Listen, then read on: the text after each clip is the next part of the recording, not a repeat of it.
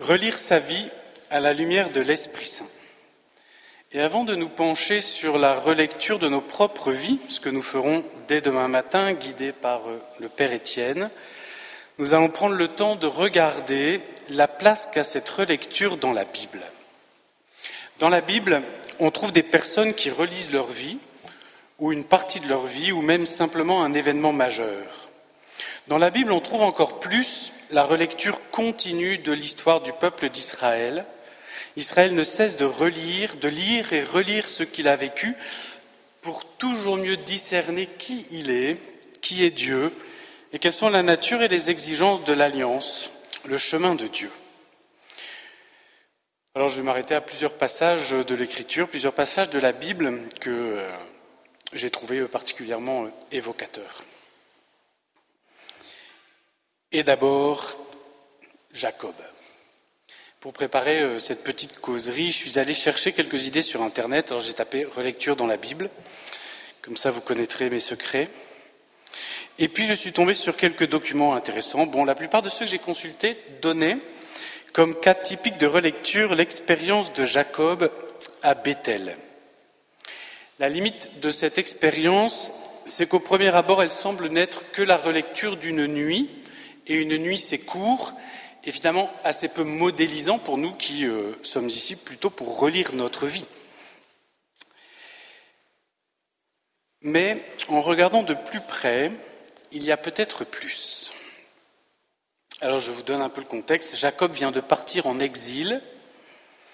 Il s'est fait passer pour son frère aîné, Ésaü, afin de recevoir la bénédiction, la bénédiction que Dieu avait confiée à Abraham pour le monde entier. Abraham l'avait transmise à Isaac. Isaac prévoyait de la transmettre à son fils aîné et préféré, Ésaü. Mais Jacob a rusé et il a pris la place de son frère. Par conséquent, Ésaü s'est juré de tuer Jacob et donc Jacob doit fuir avec juste un bâton à la main. Est-ce que Jacob a bien fait? Est-ce qu'il a volé la bénédiction? Alors peut-être oui, mais il faut se souvenir qu'un peu avant, au chapitre 25, Dieu avait dit à sa mère, Rebecca, que c'est lui, Jacob, qui recevrait la bénédiction. Alors a-t-il bien fait de se déguiser en Ésaü pour tromper son père aveugle? Ah oui, mais même si la bénédiction lui était promise, est-ce que c'était le bon moyen de la recevoir? Est-ce qu'il n'a pas, poussé par la femme, Rebecca, sa mère, fait comme Adam, qui prend avec autosuffisance ce que Dieu voulait lui donner dans une relation d'amour. Alors toutes ces questions existent, et puis bien d'autres encore certainement, mais il n'est pas besoin d'y répondre. Ou plus exactement, chacune de ces questions ouvre un chemin différent, un regard différent sur cet événement, pour des fruits différents qui sont autant d'enseignements. Alors comment relire ce qui s'est passé? La nuit de Bethel, dont je vais vous parler, c'est au chapitre 28, je vais dire le passage. La nuit de Bethel n'enferme pas la relecture dans une seule réponse, mais elle apporte des éléments. Je vous lis le texte, c'est au chapitre 28, versets 11 à 19, dans le livre de la Genèse. Jacob atteignit le lieu où il allait passer la nuit, car le soleil s'était couché. Il prit une pierre pour la mettre sous sa tête et dormit en ce lieu. Il eut un songe. Voici qu'une échelle était dressée sur la terre, son sommet touchait le ciel, et les anges de Dieu montaient et descendaient. Le Seigneur se tenait près de lui. Il dit, Je suis le Seigneur, le Dieu d'Abraham, ton Père, le Dieu d'Isaac. La terre sur laquelle tu es couché, je te la donne à toi et à tes descendants. Tes descendants seront nombreux comme la poussière du sol, vous vous répandrez à l'Orient et à l'Occident, au nord et au midi. En toi et en ta descendance seront bénies toutes les familles de la terre. Voici que je suis avec toi. Je te garderai partout où tu iras, et je te ramènerai sur cette terre, car je ne t'abandonnerai pas avant d'avoir accompli ce que je t'ai dit. Jacob sortit de son sommeil et déclara, En vérité, le Seigneur est en ce lieu, et moi, je ne le savais pas. Il fut saisi de crainte et il dit que ce lieu est redoutable. C'est vraiment la maison de Dieu, la porte du ciel. Jacob se leva de bon matin, il prit la pierre qu'il avait mise sous sa tête, il la dressa pour en faire une stèle, et sur le sommet il versa de l'huile. Jacob donna le nom de Bethel, c'est-à-dire maison de Dieu, à ce lieu qui auparavant s'appelait Luz. Alors je relève quelques points. Jacob est parti sous le coup de la menace de mort de son frère. Il arrive en un lieu inconnu, sans lumière, et s'étend sur la pierre, et se retrouve face à Dieu. Il a là la mise en scène d'une expérience de mort. Jacob, qui aurait pu espérer tout avoir avec la bénédiction, se retrouve seul, abandonné de tous, dans la nuit, comme un mort. Cela me semble important à souligner car cette première relecture dans la Bible évoque ce que sera la grande, l'ultime, la vraie relecture de notre vie, au moment de notre mort. Dans le jugement de Dieu, nous verrons toute notre vie en pleine lumière, sans faux semblant. Ce sera la grande relecture, à laquelle peut-être nous préparent aussi les relectures successives dans notre vie, ou quelques jours de relecture comme nous allons le faire maintenant. Et donc certainement, si nous prenons le temps de la relecture au cours de notre vie, c'est aussi pour préparer ce moment dernier. La mort est ce qui est irréversible. Elle est, avec l'instant de maintenant, le moment le plus important de notre vie. Maintenant et à l'heure de notre mort, c'est ce que nous répétons à chaque fois que nous prions le Je vous salue Marie. Elle nous rappelle la mort que tout engagement de notre liberté, dans l'instant de maintenant est irréversible et trace un chemin unique qu'on ne peut pas détricoter. On ne peut pas le détricoter, mais on peut le relire pour aussi en changer le sens. Ici, Jacob est confronté à une expérience de mort et de fait, c'est l'occasion d'une relecture.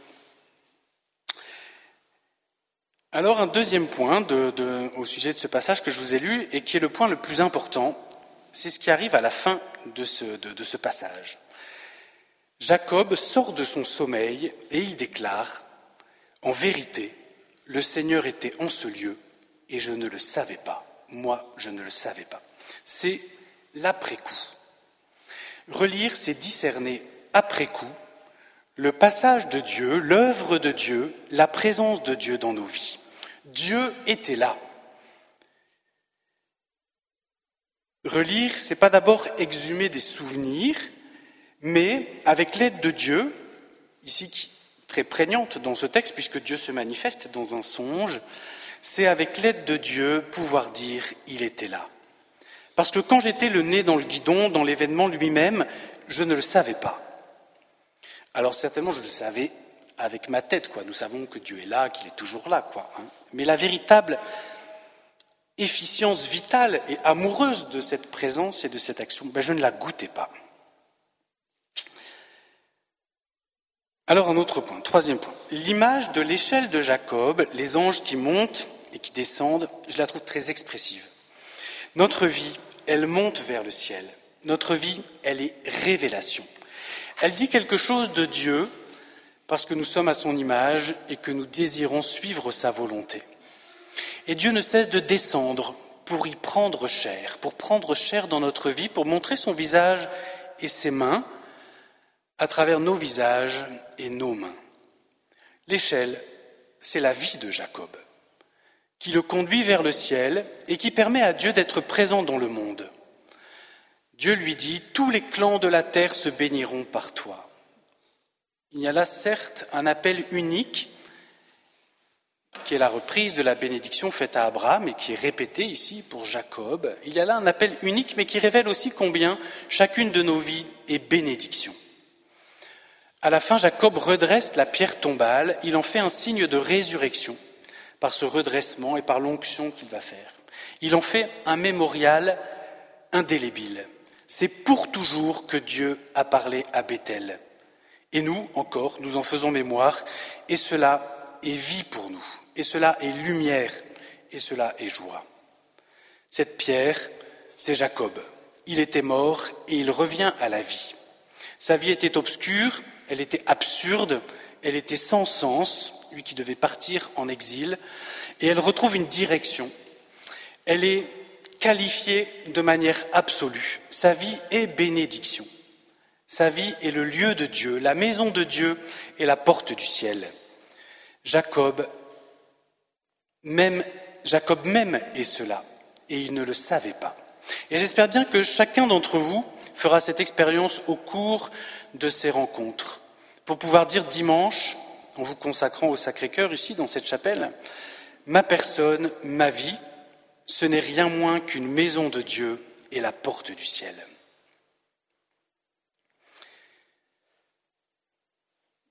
Alors, quatrième point, le Seigneur apporte sa lumière sur ce que Jacob a vécu. Il ne détricote pas toutes les questions que, que j'ai posées en amont, mais Dieu lui redit la parole de la bénédiction d'Abraham. C'est bien lui l'héritier. C'est irréversible. Dieu le reconnaît et s'engage sur ce chemin avec lui. Dieu lui dit, Dieu lui montre comment il s'engage pour lui. C'est très beau. C'est très fort dans ce texte. Et relire, c'est aussi faire cette expérience. Dieu s'est engagé pour moi. Relire, c'est se connecter à sa vocation. Notre vie dessine notre vocation, elle dessine qui nous sommes, ce que Dieu nous a donné et ce qu'il attend de nous.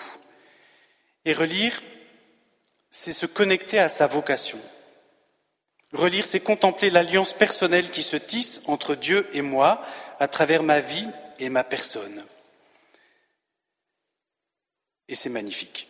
Et ici, Dieu noue une alliance personnelle avec Jacob. Il lui dit, pour lui, personnellement, les paroles de la promesse et de la bénédiction, celles qu'il avait dites pour Abraham lui-même au commencement de cette alliance et de cette bénédiction. À partir de là, Jacob n'est plus le même. Alors, il faudrait relire l'épisode du puits, qui est euh, l'épisode juste après. Euh, là, c'est la fin du chapitre 28, et après, c'est donc le chapitre 29. Et le début du chapitre 29, et Jacob arrive à Haran, chez Laban, son, oncle, et euh, il y a un épisode très beau autour du puits et qui,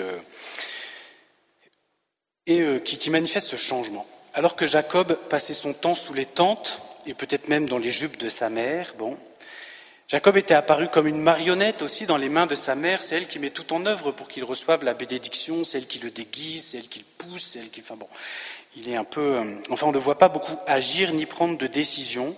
Et voilà que, après cette relecture, après cette nuit de Bethel, Jacob est devenu un homme. Si vous lisez ce texte, vous verrez, il est devenu pasteur des autres, il est devenu frère, alors qu'il n'a jamais su appeler Ésaü son frère, bon, il est devenu époux, il est devenu capable aussi de dire son histoire, il va pouvoir la raconter à Laban, dire son histoire avec ses hauts et ses bas, c'est-à-dire aussi capable de l'assumer. La relecture donne un nouvel élan, parce qu'elle nous met en contact avec ce que Dieu veut et fait dans nos vies. Elle nous transforme. Et puis en même temps, c'est un autre point que, je souligne, qui est un peu, enfin oui, la prière que Jacob va proférer, juste en se réveillant, juste après cette expérience de, Bethel, eh ben, elle est un peu décevante, quoi. Il dit au Seigneur, bah, écoute, euh, donne-moi à manger, donne-moi de quoi me vêtir, euh, laisse-moi survivre, et puis, euh, et puis ce sera bien, quoi. Mais je trouve ça intéressant aussi.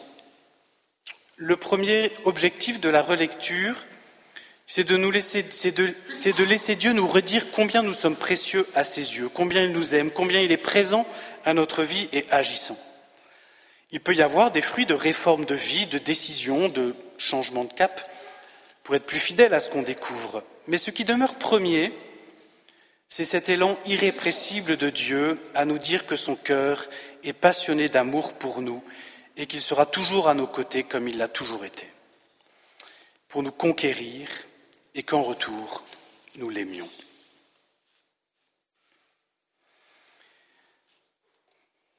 Alors après cette nuit, Jacob va rester 20 ans en exil. Et à la fin de ces 20 ans, chez son oncle, donc Laban, devenu euh, son beau-père, les deux hommes relisent cette longue période. Jacob s'exprime ainsi. C'est au chapitre 31 de la Genèse.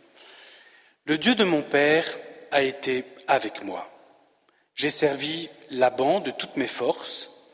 Il s'est joué de moi, il a changé dix fois mon salaire, mais Dieu ne lui a pas permis de me faire du tort. Dieu vient d'appeler Jacob à retourner au pays de ses pères. Donc Dieu est présent à travers cet appel. Et c'est dans la lumière de cet appel et de cette présence que Jacob relit ses vingt ans. C'est la première fois dans le livre de la Genèse, c'est la première fois dans son histoire qu'il attribue ainsi tant de place à la main de Dieu dans sa vie. C'est une grâce qui lui est faite. A contrario, Laban s'exprime de manière très différente, en parlant de ses filles, enfin celles qui se sont mariées, qui sont devenues les femmes de Jacob, et puis de leurs enfants, puis du troupeau que Jacob a acquis. Il dit, ces filles, ce sont mes filles, ces enfants, qui sont les enfants de Jacob, ce sont mes enfants, ce bétail est mon bétail, tout ce que tu vois est à moi. D'un côté, vous voyez, Dieu a vu, a agi, a jugé, et puis de l'autre, moi, moi, moi. Jacob s'exprime ainsi, Dieu a vu mes fatigues et le labeur de mes bras, et il a rendu son jugement. Dieu a vu mes fatigues et le labeur de mes bras, et il a rendu son jugement. Jacob distingue ce que, disons, la théologie nommera la cause première et les causes secondes. Ce sont bien les bras de Jacob qui ont travaillé, c'est bien lui qui s'est fatigué. C'est lui qui a réfléchi, qui a négocié, qui a décidé, qui a agi. Et d'ailleurs, toute référence à Dieu, comme je le disais, est absente pendant les vingt ans qui précèdent. On ne voit même pas Jacob prier. Dieu n'est pas interventionniste, Dieu ne fait pas à notre place.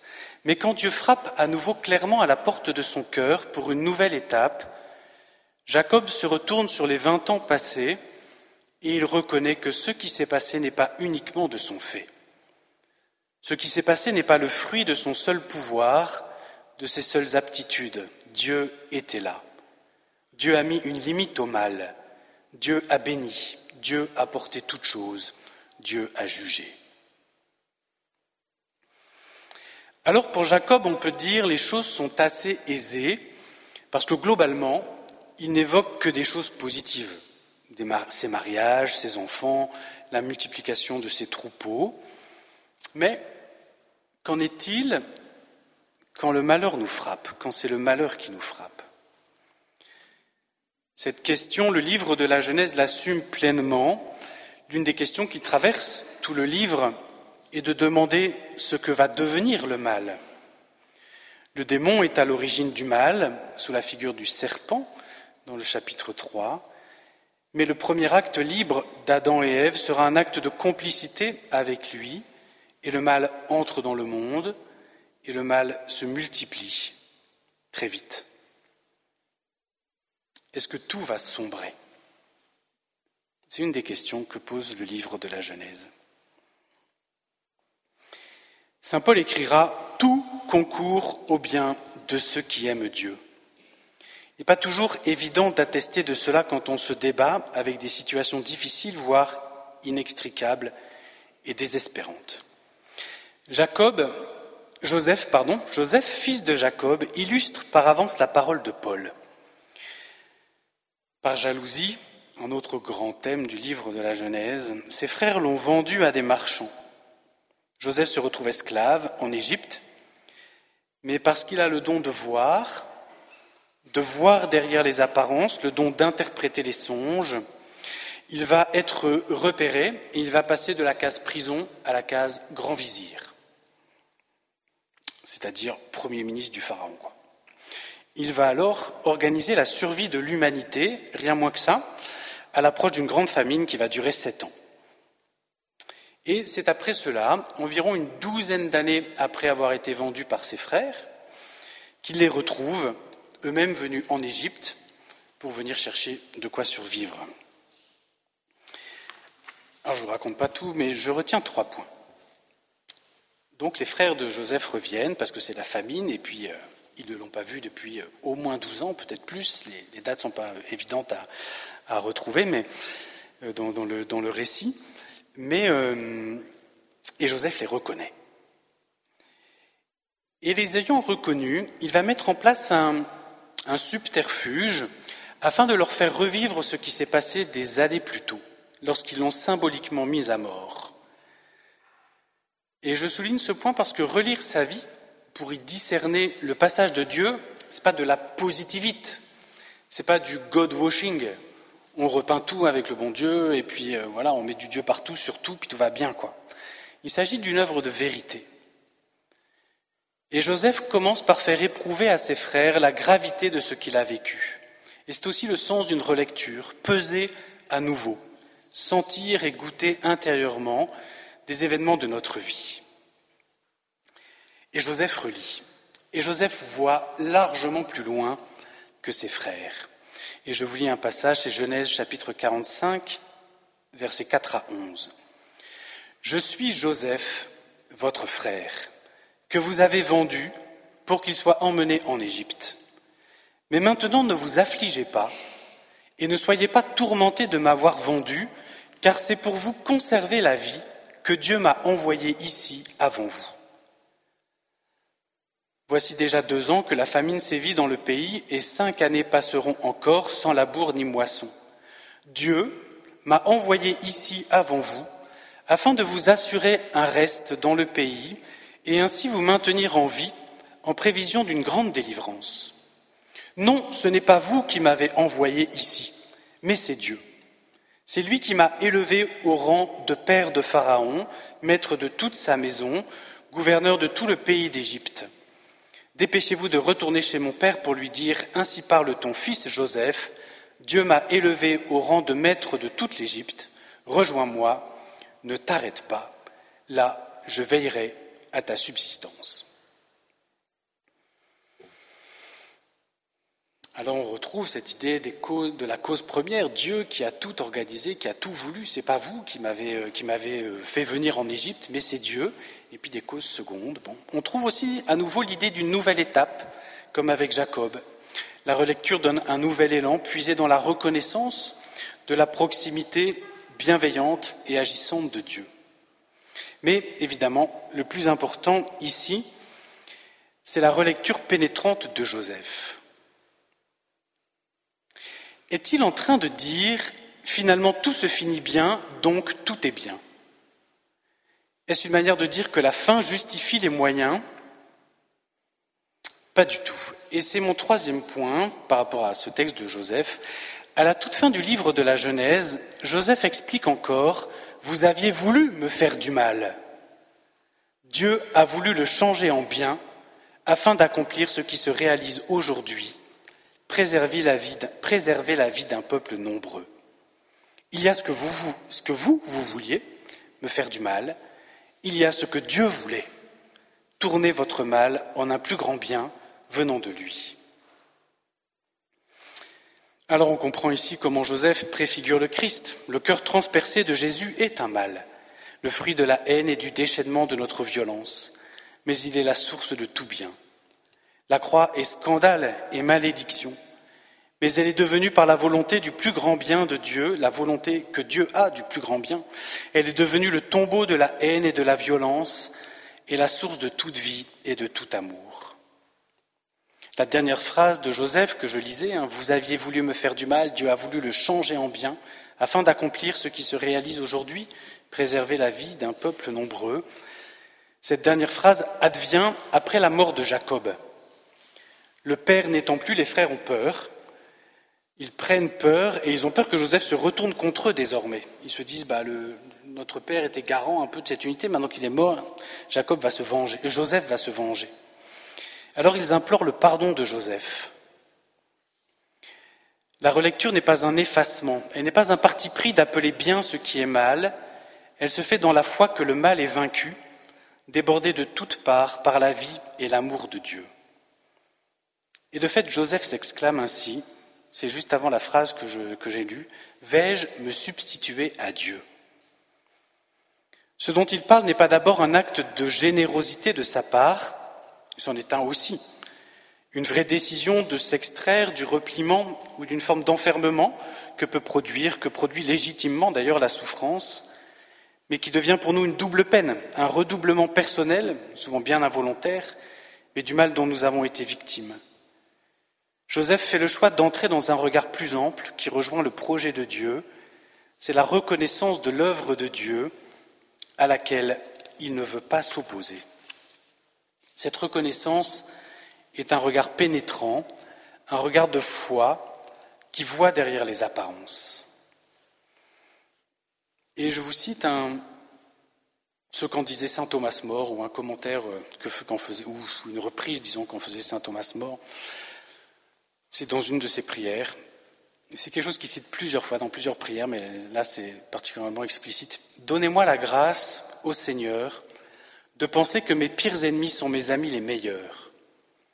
Car les frères de Joseph ne lui auraient jamais autant fait de bien avec leur amour et leur ferveur qu'ils ne lui en ont fait par leur malice et leur haine.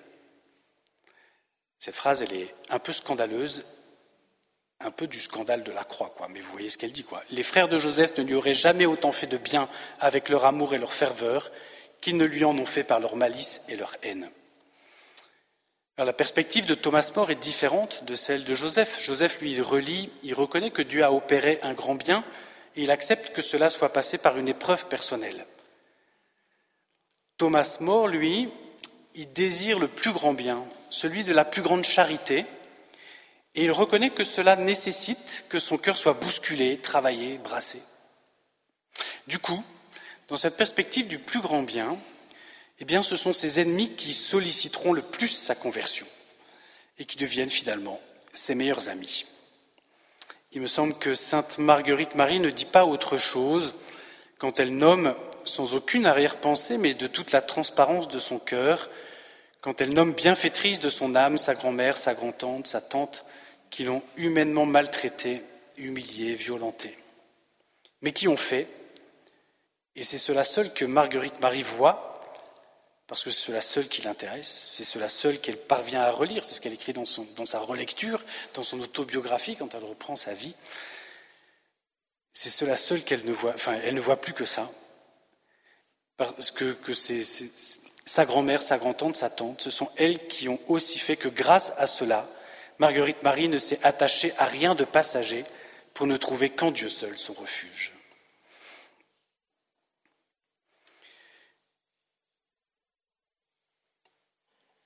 Alors je quitte un peu tout ça et je, passe à d'autres passages de la Bible qui évoquent d'autres aspects de la relecture ou d'autres voilà, points qui m'ont euh, qui ont retenu mon attention puis que je vous euh, livre aussi. Euh, comme euh, petit apéritif de ces jours euh, de ces jours de relecture et de rencontre. Il y a énormément d'autres passages de la Bible qui nous éclaireraient. Relire, c'est l'exercice préféré de la Bible, parce que l'histoire, les événements, les expériences vécues dans le cadre d'une alliance avec, Dieu sont compris comme le lieu d'une révélation. Révélation qui s'enrichit à chaque relecture. La Bible n'est que relecture. La relecture n'est pas d'abord une analyse, mais la rencontre de quelqu'un qui a agi en nous et en notre vie. Il a agi hier et il est là aujourd'hui encore, disponible à la rencontre dans la relecture.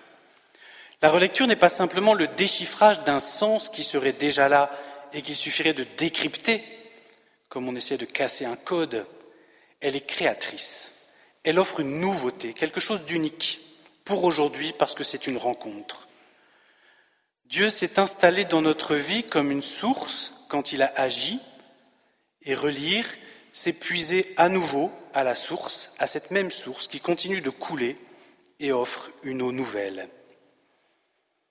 Marie garde toutes ces choses dans son cœur. Ainsi, chacun des instants vécus avec Jésus continue à être fécond dans toute la durée du temps, et son cœur est le cœur même de Jésus.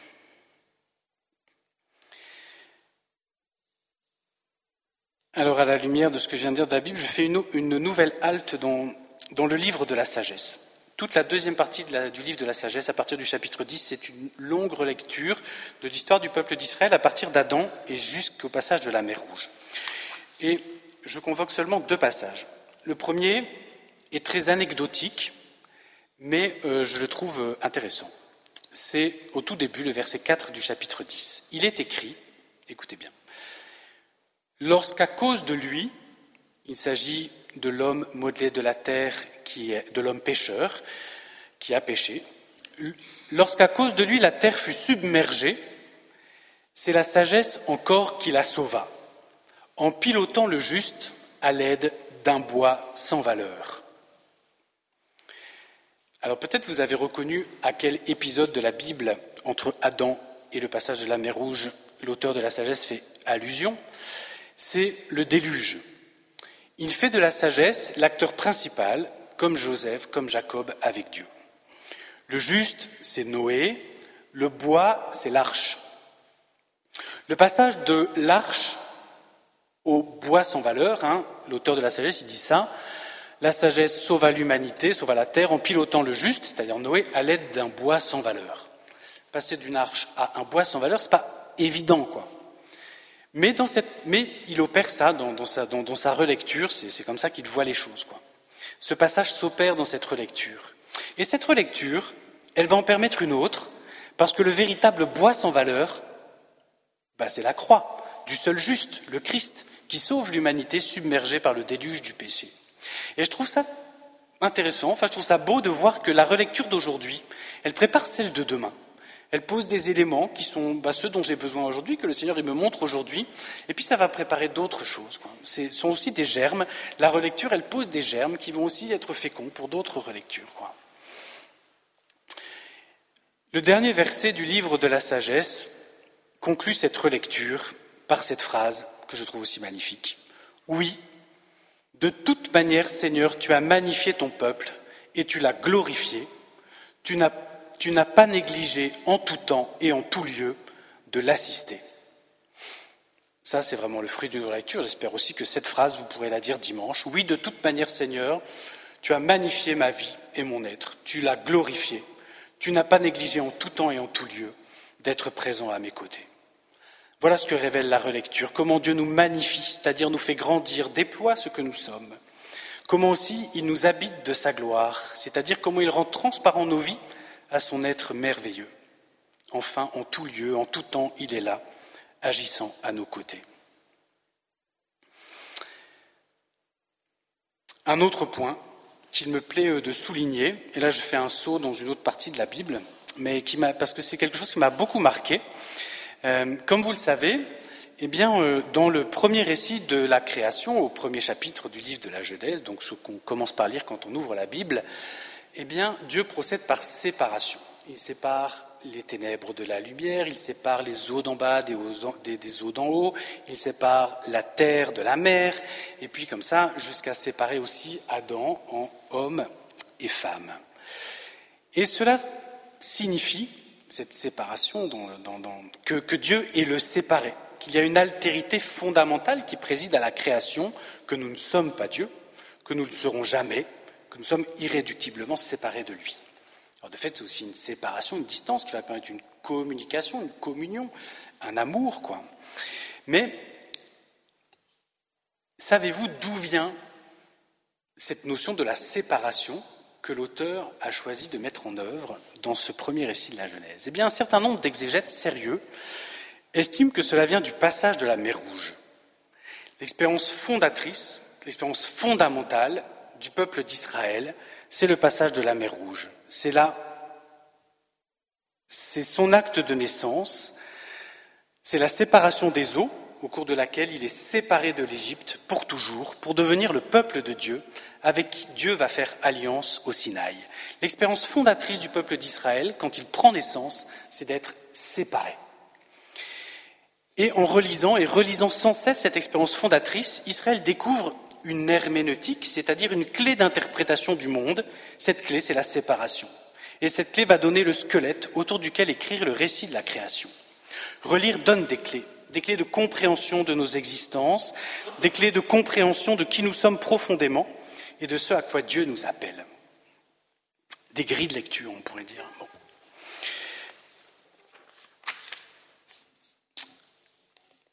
Alors je termine en évoquant un dernier passage qui est celui bien connu aussi d'une des relectures les plus fameuses euh, de la Bible, qui est le passage d'Emmaüs, pour essayer, pour en, dégager aussi quelques points, comme j'ai fait jusqu'à présent euh, avec les passages cités.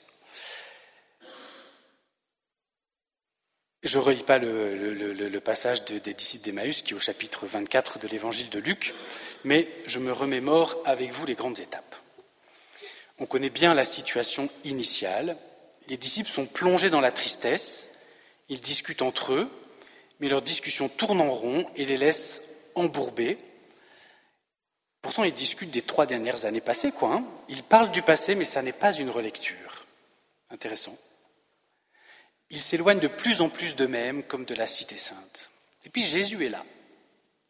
Et ça va tout changer. Avec Jésus, ils trouvent les mots, ils sortent de la confusion en mettant les bons mots sur ce qu'ils ont vécu. Et l'expression de leur vécu est une leçon en soi. Deux lignes pour les trois années de ministère public de Jésus qu'ils ont accompagné. Deux lignes pour trois années. Trois lignes et demie pour parler des trois jours de la Passion, deux pour trois ans, trois et demi pour trois jours, et six lignes et demie, bon, moi j'ai compté à la grosse comme ça, hein, mais six lignes et demie pour parler de la, matinée qu'ils viennent de vivre. Ils ne se rendent pas compte, évidemment, c'est pas conscient, mais matériellement, en quelque sorte, la relecture que leur fait faire Jésus, elle est déjà éloquente. Certes, ils ont été touchés par le Jésus enseignant et guérissant dans son ministère public, mais sa mort était bien plus saisissante encore. Mais, ce qui les interpelle le plus, au plus profond d'eux-mêmes, c'est ils disent qu'il est vivant, la parole des anges. Ils disent qu'il est vivant. Cette espérance, cette annonce qui vient de, d'entrer avec, euh, de faire irruption dans leur vie et euh, le, matin même. Et hum, ça m'évoque autre chose. Parfois, on se livre à la relecture à plusieurs. On raconte sa vie à quelqu'un, je ne sais pas si vous avez déjà entendu parler de cet exercice, mais il est très, très poignant. On raconte sa vie à quelqu'un qui prend des notes, bon, puis qui vous restitue exactement le récit que vous avez fait. Et c'est extrêmement touchant. Pourtant, c'est nous qui l'avons dit et nous savons ce que nous avons dit, mais nous sommes confondus par nos propres paroles, notre propre expérience. La relecture opère une distance. Elle nous décolle. Elle nous permet de voir des évidences auxquelles nous restions aveugles en elle se décantent des choses, un peu comme ça, matériellement, et qui, nous aident à voir ce, qui est en nous et ce que nous pouvons exprimer, duquel nous sommes encore très inconscients. Et grâce à cette distance, nous pouvons en prendre conscience. Alors Jésus reprend les Écritures. C'est un exercice aussi qu'on pratique souvent dans les moments de relecture, car de fait, il n'est pas, pas un événement de notre vie qui ne trouve écho dans la Bible sous une forme ou une autre. Finalement, ils reconnaissent Jésus. Ce qui leur est donné, c'est avant tout de reconnaître la présence du ressuscité, son passage. Et c'est aussi ce que je vous souhaite à chacun de vous qui suivez ces rencontres de pareil, reconnaître la présence du ressuscité, reconnaître son passage, reconnaître Jésus vivant au cœur de vos vies. Et pour le moment, nous allons commencer en accompagnant Jésus, en étant avec lui, nous nous rendons présents à lui dans cette heure sainte afin de reconnaître par la suite sa présence en nos vies.